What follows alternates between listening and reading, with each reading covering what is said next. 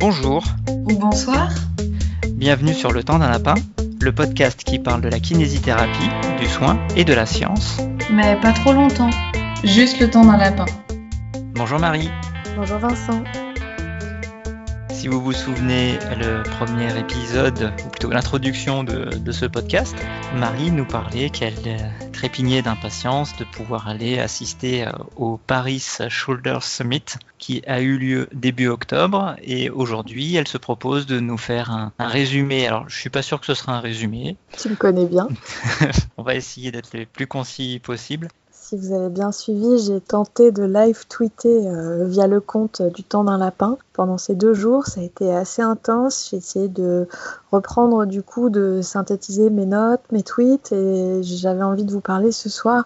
Alors je ne vais pas vous parler de tout le monde, vais pas vous parler de tous les intervenants, je vais vous parler des choses que moi j'ai apprises et qui ont du sens dans ma pratique actuelle aujourd'hui. Je m'excuse d'avance pour ceux que je ne citerai pas. On va préciser euh, quand même que le, Paris Shoulder Summit est un sommet, un colloque organisé par l'agence EBP, qui est un organisme de formation continue euh, avec lequel on va régulièrement se former. Absolument. Qui ont invité euh, du coup euh, les figures internationales de la rééducation de l'épaule, les chercheurs, je dirais, peut-être les plus médiatisés aujourd'hui, les plus connus et qui sont venus nous parler de leurs travaux. Alors, c'était sous forme de conférences pendant deux jours avec des workshops, donc des ateliers additionnels.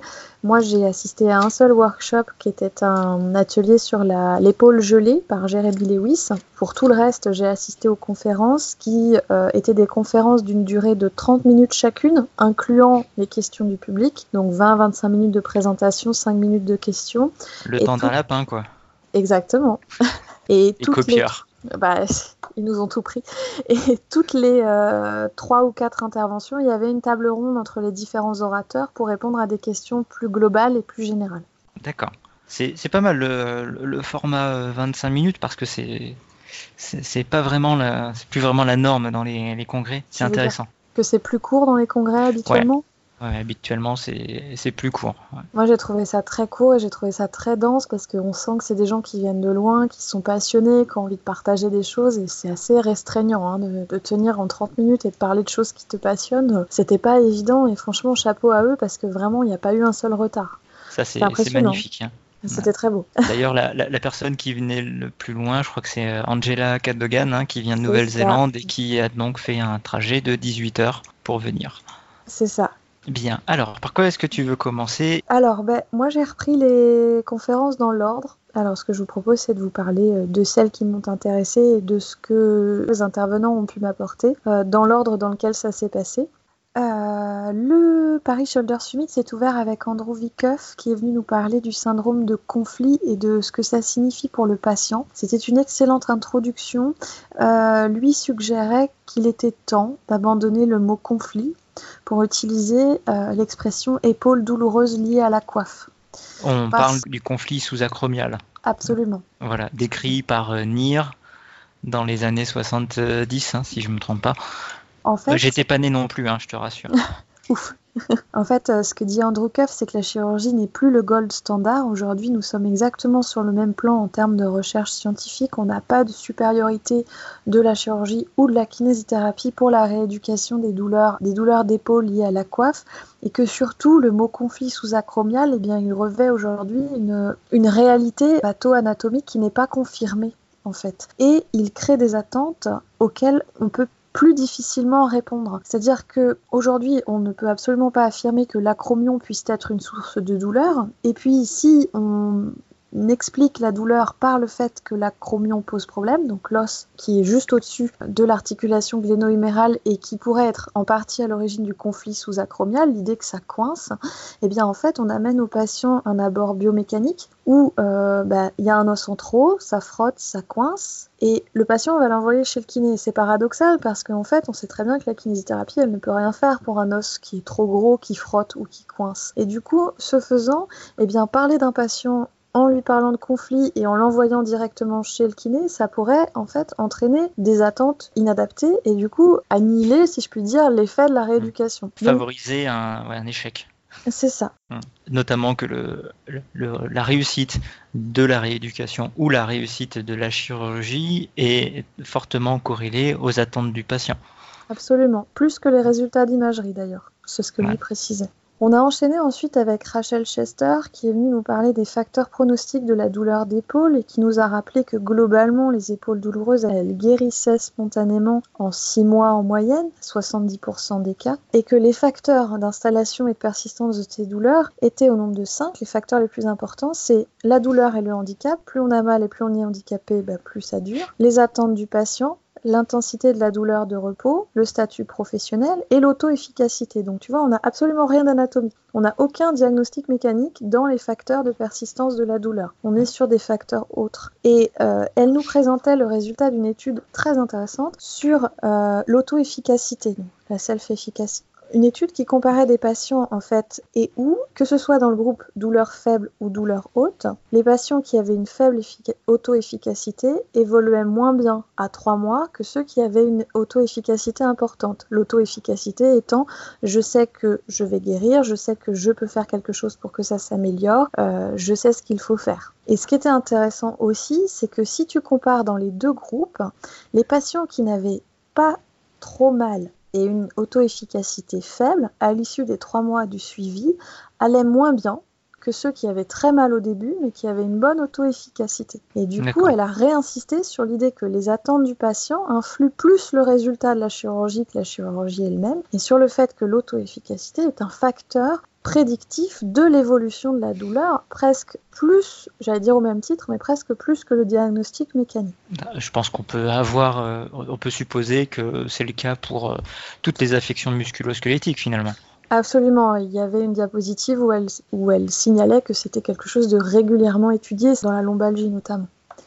On a reçu ensuite euh, Mike Stewart qui est venu nous parler de l'impact de la communication interprofessionnelle sur les attentes du patient euh, avec un titre intéressant, c'était Stuck in the Middle, ça veut dire coincé au milieu, et qui voulait nous parler des causes sous-jacentes des mauvaises communications interprofessionnelles parce que ça crée des discours hétérogènes et une insécurité. Et il a posé la question dans la salle, et ça c'était assez troublant, de, eh bien, aujourd'hui, Parmi vous, qui est formé aux techniques de formation, de communication et d'enseignement? On était 600 kinésithérapeutes, mais il y a très peu de mains qui se sont levées. Et aujourd'hui, euh, ce qu'il explique, c'est qu'on est dans un rôle de conseil, dans une position, on est censé conseiller le patient, mais nous ne sommes pas formés sur les techniques d'enseignement et d'intégration. Et du coup, mmh, on n'est pas formé à se parler les uns les autres et on n'est pas formé à ce que nos discours les uns avec les autres aillent dans un sens qui soit efficace et intéressant pour le patient. Et ce qu'il dit, c'est que le patient veut retrouver celui qu'il était. Il veut pas juste ne plus avoir mal, il veut retrouver celui qu'il était. Et le problème, c'est que les drapeaux jaunes, donc toutes les inquiétudes nourries par les professionnels de santé, que lui dit qu'on devrait considérer comme des éléments pathologiques, en fait, il crée des inquiétudes de la douleur et un cercle vicieux dont il est difficile de sortir, qu'on va lancer le patient dans une guerre contre la douleur, une espèce d'escalade, au bout de laquelle on va avoir une chirurgie, dans laquelle comble du comble, mais en fait on va lui dire, on va lui présenter ça comme une solution à un échec, on va lui dire mais vous avez échoué en tant que patient, donc nous on va résoudre le problème puisque vous n'avez pas réussi à faire que ça aille mieux jusque-là. Et c'est dommage parce que ça, ça crée vraiment une ambiance qui est délétère en fait pour la guérison. Complètement. Il parle de, des mécanismes d'apprentissage de base où il explique qu'au démarrage, il y a une dualité, vrai, faux. Le premier avis que j'ai reçu est vrai, le deuxième est faux. Il y a ensuite la phase du pluralisme, quand tu commences à avoir plusieurs avis et où du coup bah, tu ne sais plus qui est vrai et faux. Et que notre rôle, si on avait des compétences dans l'enseignement, ce serait d'amener le patient à relativiser. C'est-à-dire, il n'y a pas une seule vérité, il n'y a pas une seule réponse, mais c'est pas grave et de s'engager, c'est-à-dire avec toutes les informations que j'ai reçues, je vais prendre une décision par rapport à mes attentes, mes envies et ce que j'en ai compris. Mais ça, c'est des choses qu'on maîtrise mal. Et il souligne aussi que finalement, euh, la première incompréhension interprofessionnelle, elle vient probablement d'un espèce de classisme, d'une hiérarchie qui existe entre les soignants et qui fait qu'on a plutôt tendance à se regarder d'un œil méfiant plutôt qu'à essayer de travailler les uns avec les autres. Mmh, complètement. Et que malheureusement, du coup, on coince le patient au milieu de tout ça. On, le coince dans nos égaux différents et dans nos formations différentes, et que lui, eh ben, du coup, il va se retrouver dans une situation d'insécurité et qui, aujourd'hui, on le sait, ben, favorise la chronicisation de la douleur. Et donc, est-ce qu'il propose une solution pour, euh, pour éviter ça? Ou il faisait simplement le, le constat, ce qui est déjà Alors, quelque il- chose de super important? Il faisait le constat qu'on manquait de compétences dans ce domaine-là et qu'en fait n'importe quel professionnel de santé qui doit avoir un rôle de conseil devrait avoir une formation sur les méthodes d'enseignement et de communication. Et que euh, le conseil, c'est aussi d'essayer de regarder les choses dans son ensemble et, et de voir le patient coincé au milieu par des comportements inadaptés et de redonner chacun autant que faire se peut la bonne place au patient et de se rappeler que c'est le patient et on le sait maintenant ses attentes qui comptent plus que tout le reste finalement. Ok, Je sais pas si c'est clair. passionnant. On a enchaîné ensuite avec quelqu'un que j'aime énormément, euh, qui s'appelle euh, Tamar Pincus, qui est euh, docteur en psychologie et qui nous a fait une présentation sur le fait de rassurer les patients de manière efficace. Et en fait, elle a comparé la réassurance affective ou la fausse réassurance générique avec la réassurance cognitive. La première, elle vient de l'instinct et elle vient pas d'une formation. Et là, elle rejoint ce que disait Mike Stewart. La réassurance affective ou la fausse réassurance générique, c'est je vois que vous souffrez, je vous écoute, je comprends, ça doit être dur, vous pouvez compter sur moi, je sais de quoi je parle, ça va aller. Alors j'ai eu la chance de pouvoir en discuter avec euh, ta compagne qui euh, m'a fait remarquer à juste titre que ce type de réassurance pouvait déjà être intéressant chez des patients avec qui l'échange peut être très difficile. Et effectivement, on- Tamar en parle plus tard, chez des patients à faible risque psychosocial, ça peut suffire à induire une amélioration ou un soutien de l'amélioration. Mais en revanche, ce qu'elle explique, c'est que ce faisant, on rend les patients dépendants de nos avis et pas de faits. Et qu'en fait, s'ils ne vont pas mieux, Qu'est-ce que ça dit de nous? C'est-à-dire quelqu'un à qui on dit je sais de quoi je parle, ça va aller. Ce patient-là, s'il ne va pas mieux, ça veut dire quoi? Ça veut dire qu'on lui a menti? Ou ça veut dire que c'est de sa faute et qu'il n'a pas fait ce qu'il fallait. Et qu'est-ce que ça veut dire sur la suite des soins? Et ça, je trouve ça très intéressant. Ce qu'elle propose en parallèle ou en échange, c'est une réassurance cognitive avec des faits et de la clarté, de l'honnêteté et qui dit voilà une explication, je vous propose une explication qui correspond à ce que vous décrivez, voilà ce que je vous propose de faire, voilà ce qui pourrait se passer et voilà ce que vous, vous pouvez faire. De façon à ce qu'il n'y ait pas de dépendance, si tu veux, à notre avis, à notre soutien. C'est leur donner des informations claires, loyales, et puis qu'ils puissent savoir ce qui va se passer et comment ça va se passer. Elle a parlé d'une étude qu'elle a co-signée en 2018 pour euh, tester un modèle de, consultation sur la réassurance et où, euh, alors ils ont fait chez des patients qui ont mal au dos, ils ont, ils ont fait un start back, c'est un test qui sert à évaluer en fonction des facteurs psychosociaux le risque de chronicisation d'une douleur lombaire. Chez les patients qui avaient un faible score initial, on leur a proposé une réassurance générique ou affective, comme on disait tout à l'heure, et on a vu à trois mois leur score euh, à l'HADS, c'est-à-dire l'échelle de dépression et d'anxiété, diminuer. Donc, comme je disais tout à l'heure, c'est suffisant. En revanche, les patients qui avaient un risque de chronicisation plus important, donc un start back à partir de 3 à 4, chez ces patients à qui on a proposé une réassurance affective ou dite fausse réassurance, trois mois après cette consultation de réassurance, eh bien, leur score de dépression et d'anxiété avait augmenté. Ah oui, Et carrément. Oui, oui. Alors, j'ai pas lu l'étude en entier, elle pourrait faire l'objet potentiellement d'un épisode. Je ne sais pas à quel point c'est solide, mais a priori, juste ça, juste une consultation de fausse réassurance, à trois mois, on a quand même une augmentation du score à, à l'échelle euh, d'anxiété et de dépression. On pourrait dire qu'est-ce que fait un docteur en psychologie dans, dans un- une conférence pour les kinés, mais en fait pas du tout.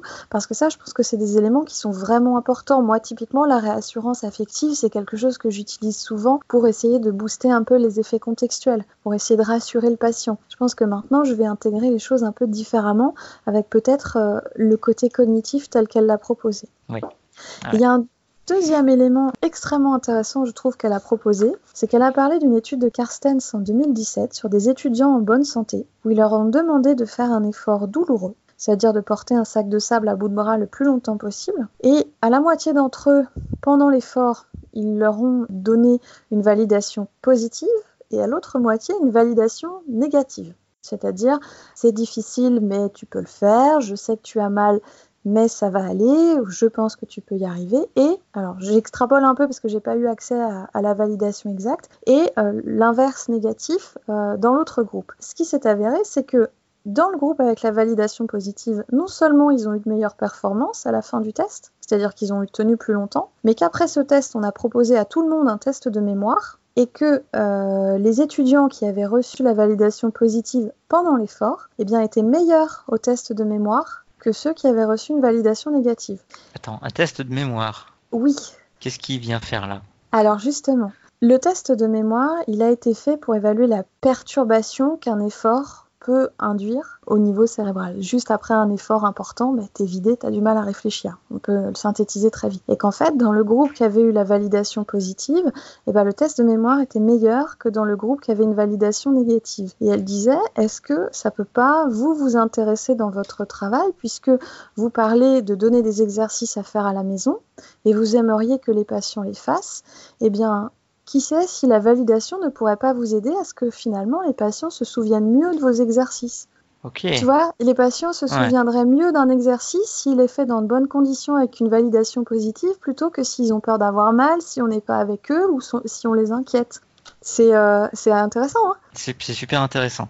C'est troublant, c'est passionnant, hein, mais vraiment, euh, franchement, c'est vraiment intéressant. Je pense que ça mériterait d'être creusé, ça aussi. On a euh, poursuivi ensuite avec Steve Navour sur le labyrinthe clinique dans le diagnostic différentiel d'épaule.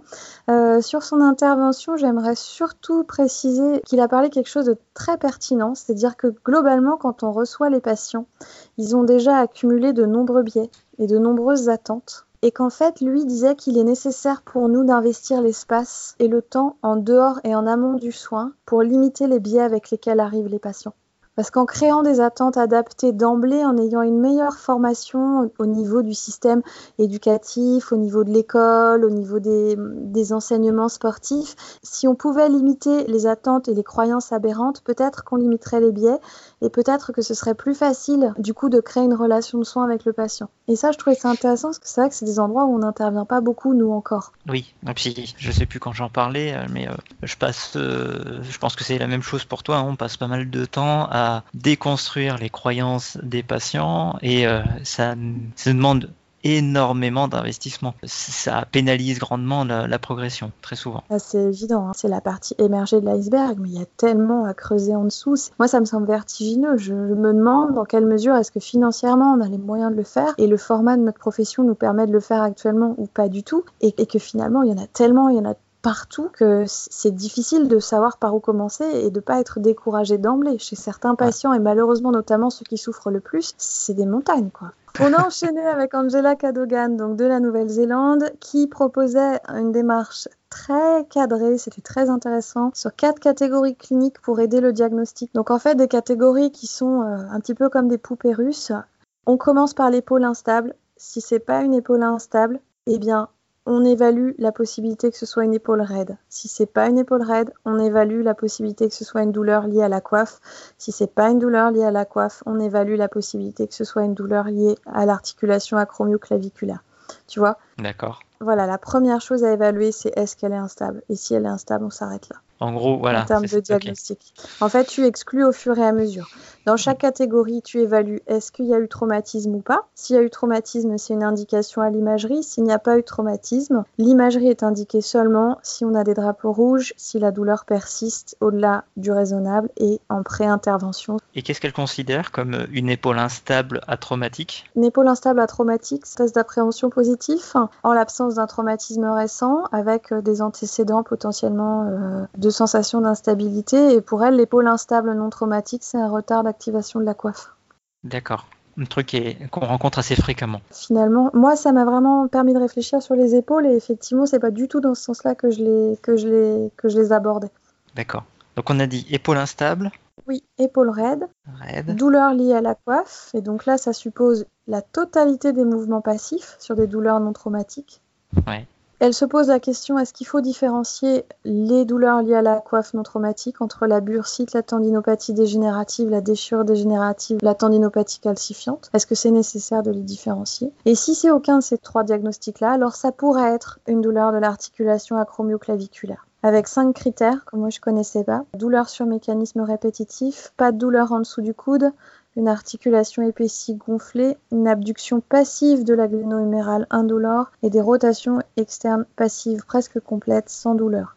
Il t'en faut au moins 4 sur 5 pour confirmer que c'est une douleur acromioclaviculaire. D'accord. Et alors après, si c'est pas ça, je ne sais pas ce que c'est. Très bien. Du coup, il y a eu une table ronde, euh, j'imagine, euh, avec euh, les différents intervenants. Qu'est-ce qu'ils pensaient de sa classification? Ils n'en ont pas parlé. Ils n'en ont pas parlé, d'accord. Je crois. Non. Ça a Je- été très peu discuté. Moi, ça, ça Ouais. m'interpelle parce que c'est une classification que, que j'ai vu hein, passer sur euh, Twitter quand tu l'as relayé, Ouais. qui m'a paru, mais ça ça m'a paru hyper logique. Ça faisait la synthèse un peu de, de, de- de ce que j'ai pu voir en me mettant à jour sur l'épaule dernièrement. Et euh, je la trouve aussi simple à mettre en application et, euh, elle me paraît assez facile aussi à communiquer à d'autres professionnels. Et je pense euh, aux médecins généralistes qui sont souvent très embêtés avec ces, ces- douleurs d'épaule. Ah mais c'est une possibilité. Moi j'ai trouvé ça extrêmement clair. J'ai trouvé ça vraiment, elle est extrêmement pédagogue. C'était vraiment impressionnant. D'accord. Et j'ai encore une autre question là-dessus. Non, Dans sa classification, elle n'intègre pas, par contre, les douleurs euh, cervicales référées aux membres supérieurs. Elle ne l'a pas évoqué, ou je m'en souviens pas, hein, c'est possible. Euh, Peut-être que c'est là euh, où il faut aller chercher si c'est pas une douleur euh, acromioclaviculaire, ou alors c'est en amont. C'est-à-dire peut-être que en amont, il faut, il faut être sûr que c'est l'épaule. Tu vois, avant de partir sur l'épaule instable, peut-être que c'est à ce moment-là qu'elle propose de vérifier que c'est pas cervical, mais je me souviens pas qu'elle en ait parlé. D'accord. Bon, en tout cas, c'est vraiment un Parce truc que très vrai que intéressant.